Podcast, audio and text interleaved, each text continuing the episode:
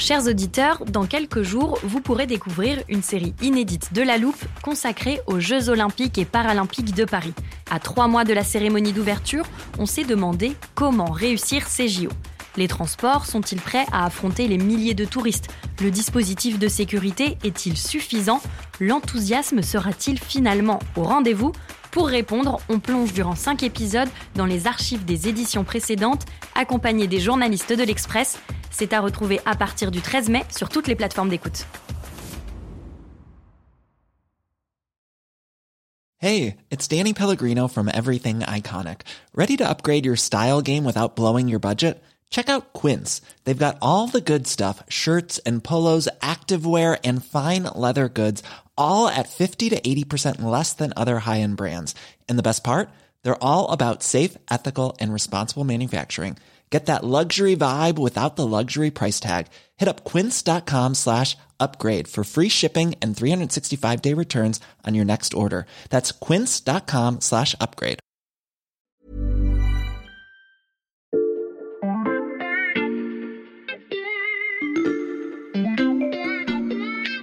Bonjour, c'est Charlotte Baris. Bienvenue dans La Loupe, le podcast quotidien de l'Express. Allez, venez, on va écouter l'info de plus près. Ça faisait longtemps que La Loupe ne vous avait pas proposé un petit saut spatio-temporel pour commencer un épisode. Alors, je ne vais pas sortir notre téléporteur qui nous fait voyager partout dans le monde et parfois même dans le temps. Non, aujourd'hui, je vais le raconter moi-même. Nous sommes à l'hiver 2007. Le président de l'époque, Nicolas Sarkozy, a été élu il y a seulement quelques mois et comme il l'avait promis pendant sa campagne, il organise de grandes rencontres entre les politiques, les collectivités locales, les ONG, les employeurs et les salariés autour d'une question, l'écologie, c'est le fameux Grenelle de l'environnement. Ce nom, je pense que vous êtes nombreux, chers auditeurs, à vous en souvenir. En revanche, je suis presque sûre que la plupart d'entre vous est incapable de citer une mesure concrète issue de cette concertation. J'aurais pu raconter la même histoire avec la COP21 organisée à Paris en 2015, car c'est bien là tout le problème de l'écologie politique. Les gouvernements successifs rivalisent d'ingéniosité pour trouver des stratagèmes ou des instruments qui marquent l'esprit des citoyens. L'écotaxe, la stratégie bas carbone. France Nation Verte. Taxe carbone. Programmation pluriannuelle de l'énergie cohérente. Sans forcément réussir à les traduire concrètement dans leur vie quotidienne, au-delà des symboles, l'écologie politique semble toujours patiner. Et comme ses prédécesseurs, Emmanuel Macron a lui aussi trouvé son instrument, avec un nom qui imprime bien la planification écologique. Il l'avait promis pendant sa campagne et il en a dévoilé les contours cette semaine. Dans cet épisode de La Loupe, on vous explique de quoi il s'agit exactement et on évalue ses ambitions au regard des enjeux.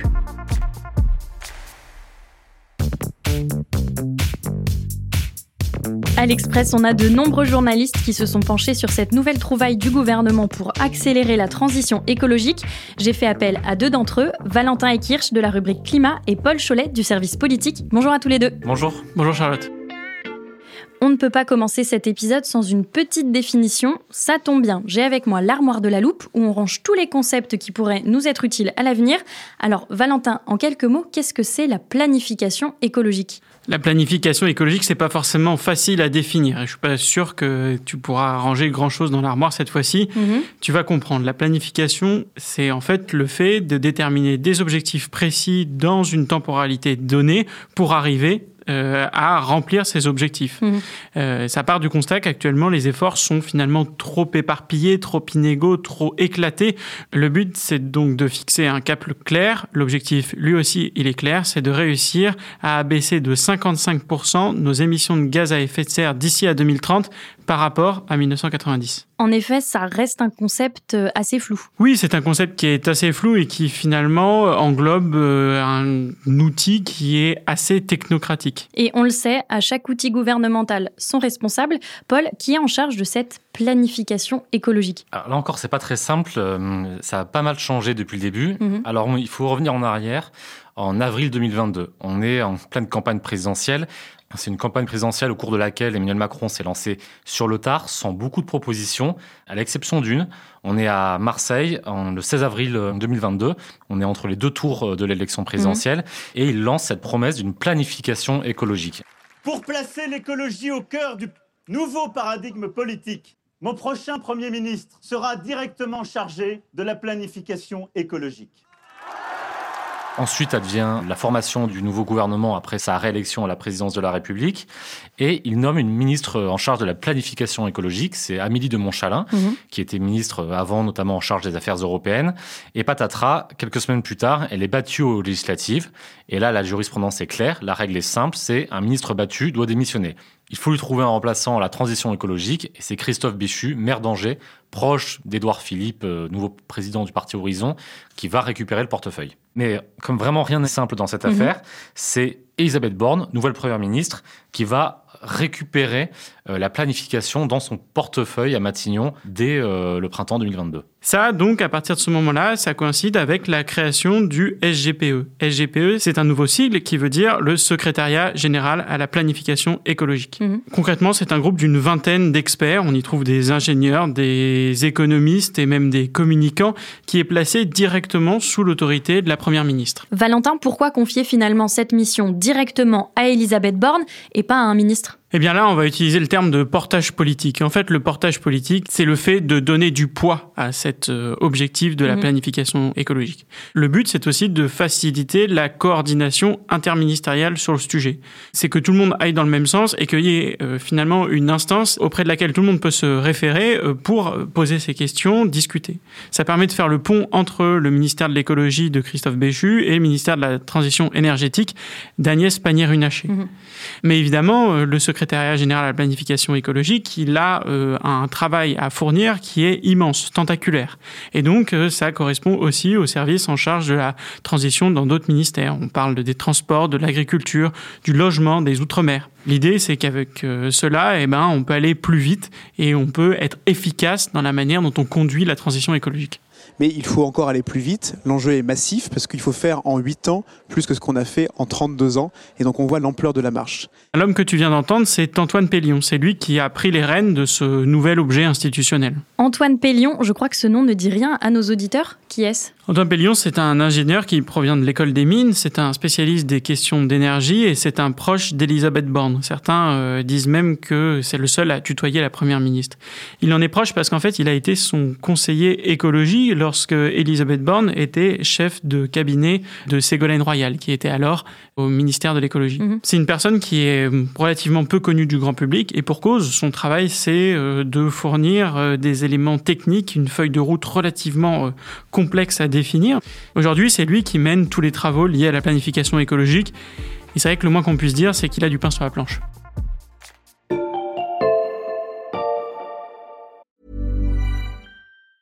Planning for your next trip? Elevate your travel style with Quince. Quince has all the jet setting essentials you'll want for your next getaway, like European linen, premium luggage options, buttery soft Italian leather bags, and so much more. And it's all priced at 50 to 80% less than similar brands. Plus, Quince only works with factories that use safe and ethical manufacturing practices. Pack your bags with high-quality essentials you'll be wearing for vacations to come with Quince. Go to quince.com slash trip for free shipping and 365-day returns.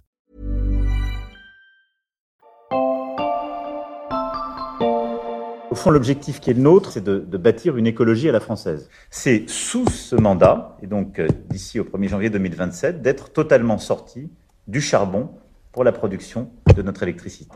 Nous avons décidé d'encourager nos compatriotes sans interdiction, mais à changer plus vite, mais à développer une filière industrielle de production de pompes à chaleur et de tripler la production d'ici à 2027 et d'arriver donc à, à produire un million de pompes à chaleur sur euh, notre territoire. Dès le mois de novembre, nous serons en situation euh, justement de révéler ce dispositif de leasing à 100 euros pour euh, les premiers modèles de véhicules électriques.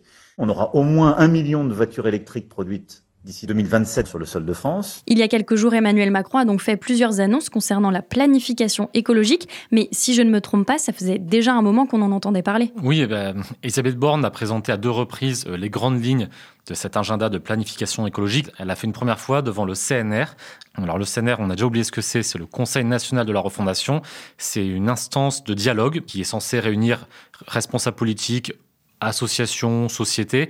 C'est une instance qui a du mal à exister, tout simplement parce que les partis politiques d'opposition ne souhaitent pas vraiment y participer. Et puis, Elisabeth Borne a présenté les grandes lignes de cet agenda de planification écologique le 18 septembre dernier devant les chefs de parti. Et l'idée, c'était un peu de mettre en scène une phase de concertation avant les annonces du président de la République et ainsi recréer un peu le format des rencontres de Saint-Denis. C'est euh, ce fameux jour où Emmanuel Macron a reçu jusque tard dans la nuit tous les chefs de partis politiques représentés au Parlement. Et pourquoi c'est important pour l'exécutif d'obtenir l'assentiment de tout le spectre politique? Ça, c'est évidemment, il y a évidemment derrière un caractère stratégique, c'est-à-dire qu'on part du constat que l'on n'arrivera à rien si on ne mobilise pas plus largement autour du projet. On entend souvent ce terme, le fait d'embarquer euh, les citoyens, embarquer les Français, mais aussi embarquer la classe politique. Mmh. Et puis, euh, à terme, le SGPE, il sera amené à faire des propositions qui devront être portées politiquement, c'est-à-dire devant les citoyens, mais aussi devant au Parlement, c'est-à-dire qui devront être votés. Et à ce moment-là, les macronistes auront aussi besoin de rassembler au-delà de la majorité. Mmh. Et puis, euh, on sait que c'est une matière technique, aride, l'écologie, donc en parler trois fois, ça fait trois fois plus de reprises médiatiques, ça permet mmh. à cette matière assez technocratique de vivre chez les citoyens et ça permet aussi aux propositions du gouvernement d'imprimer chez les citoyens. Sauf que, je l'ai dit tout à l'heure, l'écologie politique a souvent du mal à trouver un écho chez les citoyens. Un écho et de l'assentiment. Euh, on va revenir quelques années en arrière. On est euh, fin 2019 et le gouvernement, dans une logique écologique, décide d'augmenter la fameuse taxe carbone. Et on sait sur quoi ça a débouché. La crise des Gilets jaunes, mmh. des semaines et des mois de manifestations émaillées de violence euh, dans tout le pays et qui ont même contraint Emmanuel Macron à sortir le carnet de chèques, à lâcher plus de 10 milliards euh, d'euros pour, euh, quelque part, acheter un peu la paix sociale, il faut le reconnaître. Donc c'est une matière qui est à la fois technique, mais abrasive politiquement dans la mesure où ses conséquences concrètes sur la vie des gens peuvent nourrir des manifestations de colère. Et en même temps, c'est une matière qu'il est dur de faire vivre politiquement. Mhm. Et c'est vrai qu'il y a un décalage entre la manière dont les oppositions peuvent s'exprimer sur le sujet euh, et c'est celle du gouvernement. C'est-à-dire qu'on a des oppositions qui peuvent développer un discours assez idéologique sur le sujet, parfois un peu simpliste. Prenons le, cas de la droite. La droite, lors, lors des élections régionales de 2021, a fait quasiment campagne exclusivement sur la lutte contre les éoliennes. En mhm. même temps, on a aussi une gauche, et c'est son logiciel politique, pour qui le, discours sur l'écologie est une fenêtre de tir, une porte d'entrée sur un discours politique plus large, sur la taxation des plus riches, qui parfois enclenche un débat sur la fiscalité, euh, même des, des, plus aisés à cette occasion. Et donc c'est vrai qu'en fait, ça embrasse un nombre de thématiques extrêmement importantes qui vont euh, du logement, des transports, de la fiscalité.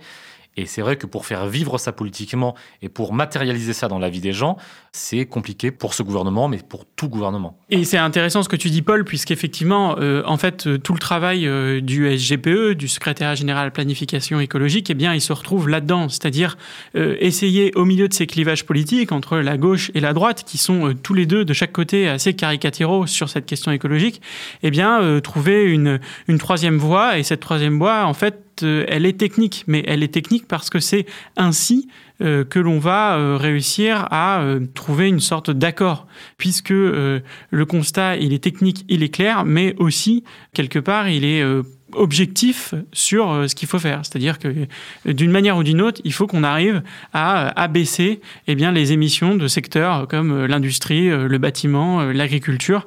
Et finalement, on n'a pas tellement le choix. Et donc la bonne solution, eh bien, c'est de fournir un constat clair sur lequel tout le monde euh, puisse s'accorder, quoi, gauche et droite. Et donc justement, comment Emmanuel Macron veut être concret et ambitieux? Bah, Emmanuel Macron, euh, il essaie de concilier les contraires ici, et, son ministre euh, en charge de la transition écologique, Christophe Béchu, prévoit de réaliser un tour de France à partir d'octobre prochain. C'est aller à la rencontre des citoyens, selon ses mots, se mettre à portée de baffe des citoyens pour parler d'écologie, pour parler de transition écologique. Et lui, dans son esprit, c'est aussi une manière de désamorcer certaines polémiques qui sont à la fois faibles en impact carbone, mais coûteuses politiquement, comme euh, les polémiques sur le, golf, le barbecue, euh, les jets privés. Donc ce sont des sujets qui, par leur portée symbolique, peuvent parfois vampiriser un débat et rendre plus compliqué la, la vente aux Français, quelque part, de cette planification énergétique. Et Paul, cette question écologique, elle est aussi importante pour le second mandat d'Emmanuel Macron. Oui, parce que c'est son second, donc son, dernier mandat. Et, va se poser la question dans quelques mois, dans quelques années, dans un sens elle se pose déjà depuis euh, sa défaite aux législatives, euh, la question de son héritage politique. Mhm. Qu'est-ce qu'Emmanuel Macron laissera à la France après euh, dix ans de présidence? Et on sait que bah, il a mis en, mis en avant ce thème de l'écologie lors de sa courte campagne présidentielle. il sera aussi attendu sur ce terrain-là. Et un ministre nous disait récemment que le macronisme écologique ou que l'écologie macroniste restait à inventer. Et c'est vrai que c'est une doctrine qu'on peine à voir parce que ces projets en matière écologique ont été aussi percutés par les crises politiques et sociales. Et, et c'est vrai qu'un président de la République doit à la fois lutter contre l'angoisse de la fin du mois et l'angoisse de la fin du monde. Et c'est vrai que ces deux objectifs parfois peuvent se percuter et rendre moins lisible mmh. euh, une offre politique. Une partie de la réussite du second mandat d'Emmanuel Macron repose donc sur la planification écologique et vous allez l'entendre, même s'il reste du chemin à parcourir, les premiers retours sont plutôt encourageants.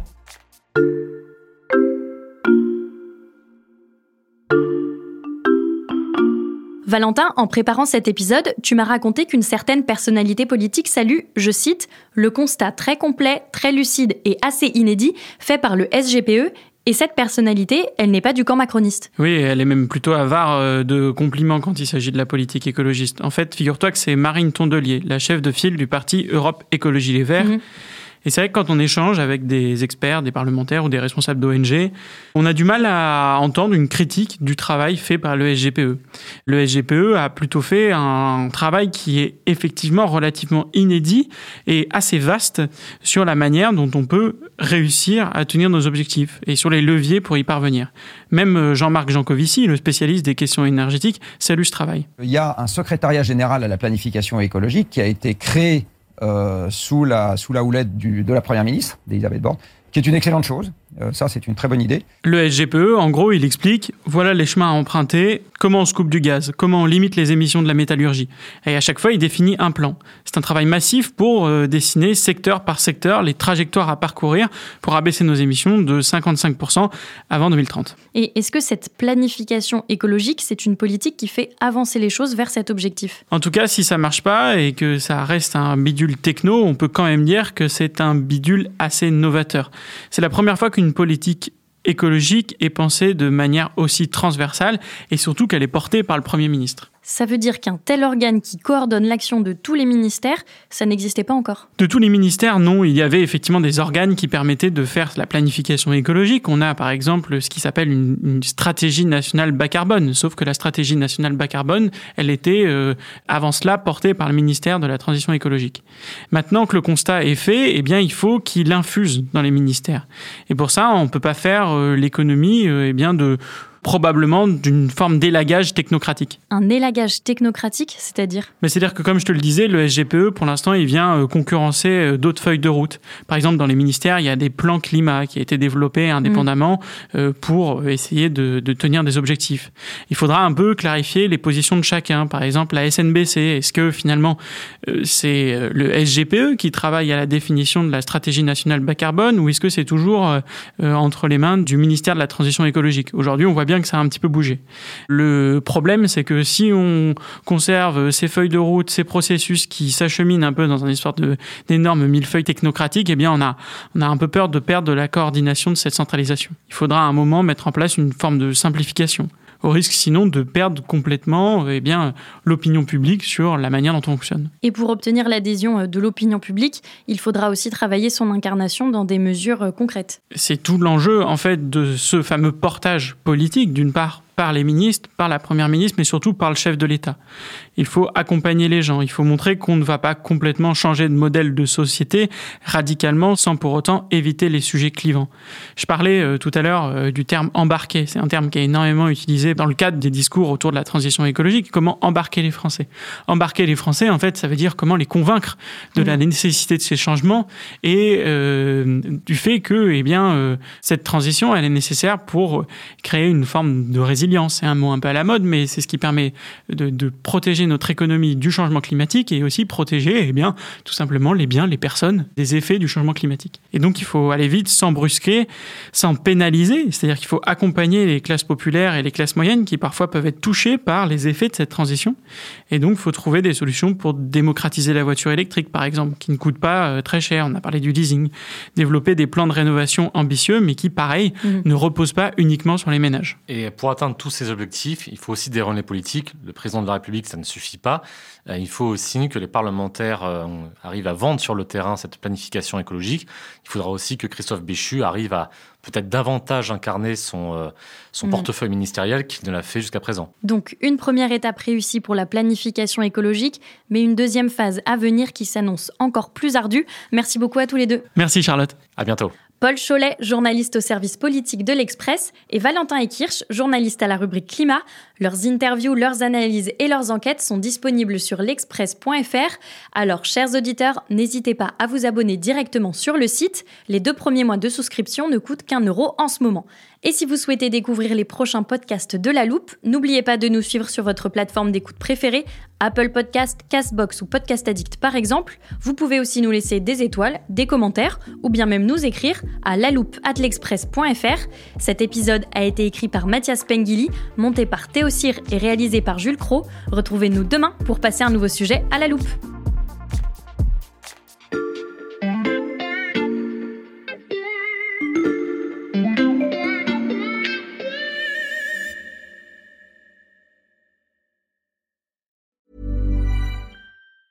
Planning for your next trip? Elevate your travel style with Quince. Quince has all the jet setting essentials you'll want for your next getaway, like European linen, premium luggage options, buttery soft Italian leather bags, and so much more. And it's all priced at 50 to 80% less than similar brands. Plus, Quince only works with factories that use safe and ethical manufacturing practices. Pack your bags with high-quality essentials you'll be wearing for vacations to come with Quince. Go to quince.com slash trip for free shipping and 365-day returns.